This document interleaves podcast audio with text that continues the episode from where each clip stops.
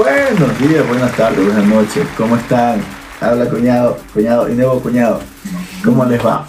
Hoy tenemos un tema bien chévere, ¿no? Ya vieron abajo. ¿Cuál es el tema? El tema es la infidelidad, un tema muy controversial.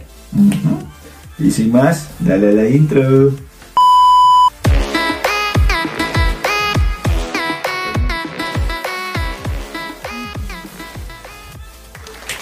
Y entonces, según la RAE, la infidelidad es...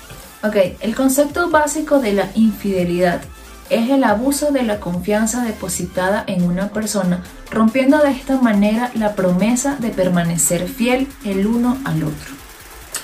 Imagínate nomás, ¿no? Bueno, este es un tema que creo que todos hemos pasado. Si no es a nosotros, a nuestra familia, amigos, alguien, pero de ley, de ley, que hay alguien se metió. Entonces, ahora vamos a ver cuáles son las causas que pueden dar lugar a la infidelidad. ¿Sí o no? Sí, en base a esto nosotros hicimos una encuesta antes de hacer nuestro programa con todos nuestros suscriptores, nuestros amigos, y vamos a abrir este segmento de los comentarios que nos hicieron. Entonces vamos a primero leer algunos de los comentarios en WhatsApp y vamos a colocarlos aquí. Entonces en la sección de comentarios eh, tenemos acerca del tema de la infidelidad. Por ejemplo, eh, Yanina de Chile nos escribe que dice que básicamente para ella se acaban los detalles por parte de las parejas y ahí comienzan los indicios a la infidelidad. ¿Tú tienes uno? Sí, Carelis nos comenta que cada persona decide ser infiel ya que en el fondo no ama a su pareja y es tan frágil esa confianza de esa relación de no poder hablar y decir las razones por las cuales algo va mal. Entonces también puede ser la comunicación. Mm, punto. Desde Guayaquil nos escriben porque nacieron hombres. Sí, Indira nos contesta también que la, es porque hay seguridad plena en la pareja. Es creer que tu pareja es tan tuya que no te fallará y te lleva a descuidar ciertos detalles que son necesarios en la pareja. Háblese de material, de sexo y muchas otras cosas. Oh, esto se puso bueno. eh, también nos escriben de Guayaquil, dice eh, Marta, porque son pocos hombres y creen que tener varias mujeres son machotes. Yo pensé que sí eran machotes.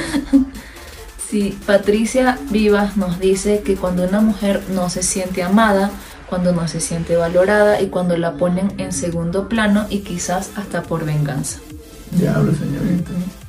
Desde Barcelona, España, nos escriben y nos dicen, eh, es infiel y eh, simple y sencillamente la gente está perdiendo el respeto a lo que es el amor y están más por vivir nuevas experiencias y ahí es cuando caen. Hostia. Sí, Juancho nos dice que él considera que la comunicación es todo. Cuando ya no existe, ya no se siente amor, es mejor decirlo en caso de querer hacer otras cosas y llegar a ser infiel. Bien. Pepe Cadena nos dice, también influye la idea que tiene la pareja sobre lo que espera y aspira. Se le suman factores como el conformismo, ya lo que vamos a hablar, eh, de una de las partes, la forma incorrecta de expresar sus sentimientos y también el descuido en el ámbito sexual. Y por último, Carlos Luis desde Venezuela nos dice, por mi parte es que necesito conquistar nuevas fronteras. Como un colibrí, me encanta probar el néctar de distintas flores. Hay que darle la arepa de néctar, pues. O sea, él, vamos, según lo que puedo leer, él apoya la infidelidad. Bueno, ya nos ha mandado el diablo. Bueno, después de analizar todos estos comentarios de nuestros suscriptores, vamos a analizar entonces los motivos más comunes de la infidelidad. Isaac nos puede ayudar con el primero. El primero es nunca se ha tenido la intención de ser fiel. O sea, desde el comienzo, ya. De plano ya comenzamos mal. Claro, simplemente hay personas que no creen en la monogamia, que siempre quieren seguir con su estilo de vida, como muchas personas pueden hacer, son libres de hacerlo. Verdad, verdad. Segundo punto. La insatisfacción con la pareja. Esta insatisfacción puede ser sentimental, puede ser sexual o de atención o de cualquier otro tipo. Ante esta sensación de no ser cuidado por la pareja, muchas veces se buscan relaciones en terceras personas. Es como dice el dicho, encuentran afuera lo que no encuentran en su casa. Claro, se puede dar mucho por la falta de comunicación. No se hablan, no se satisfacen en todos los ámbitos. Exacto.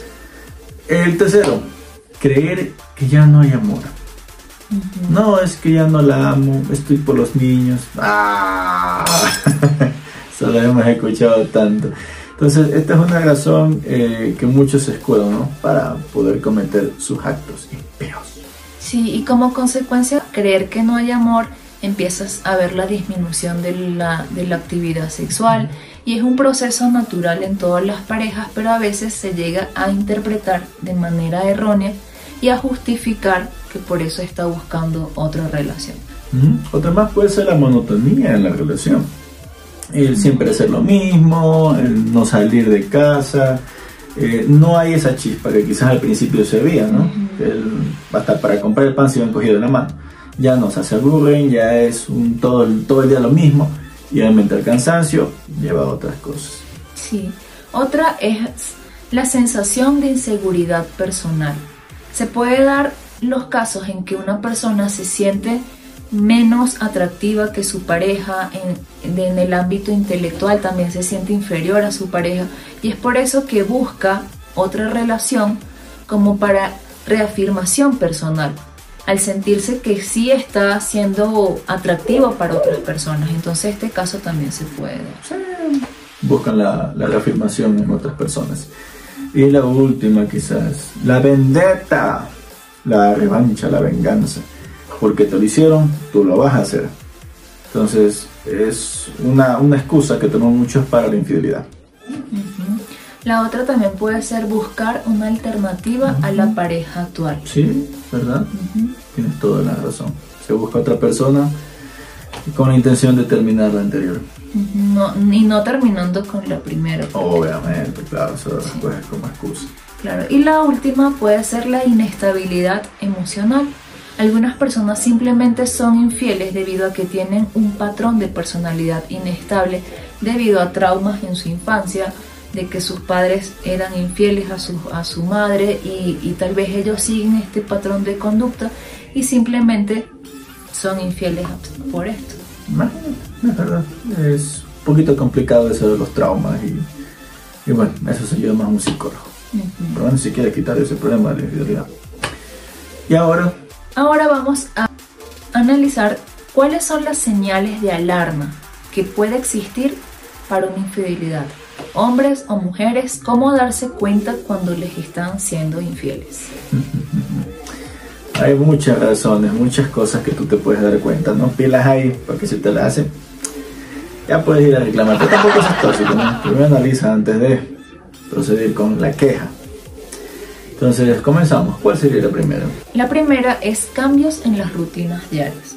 Una persona que constantemente todos los días llega a su casa después del trabajo a las 7 de la noche y de repente un día empieza a llegar a las 9, a las 10 de la noche o un domingo se quedaba durmiendo hasta las 9 de la mañana y de repente a las 7 ya está perfumado, vestido, bañado. Entonces ahí son señales de alerta que uno se tiene que dar cuenta que algo no está bien.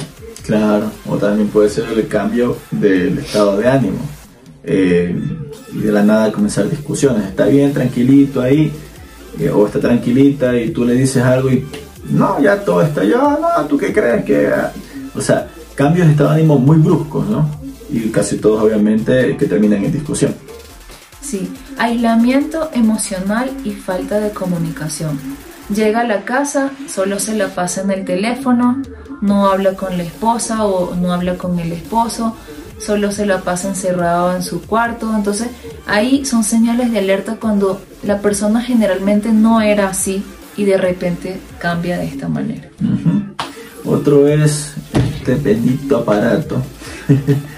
cuando comienzan a cambiar las claves del celular, cambios de correo electrónico, cuando comienzan a tener como que esa, quieren esa privacidad que, que no tenían antes, ¿no? Y daban libertad con su pareja. Cuando comienzan a ver que hay ciertos cositas, ¿no? Eh, miedo cuando le coges el teléfono, eh, se van para todas partes con él, incluso cuando reciben llamadas fuera de la casa. O sea, ah, me llamado, ya vengo, y se van para afuera. O, la típica, voltean el teléfono para que cuando lleguen las notificaciones no vea la, la esposa o el esposo. Porque... no me la sabe, ¿eh? porque y, y, ya.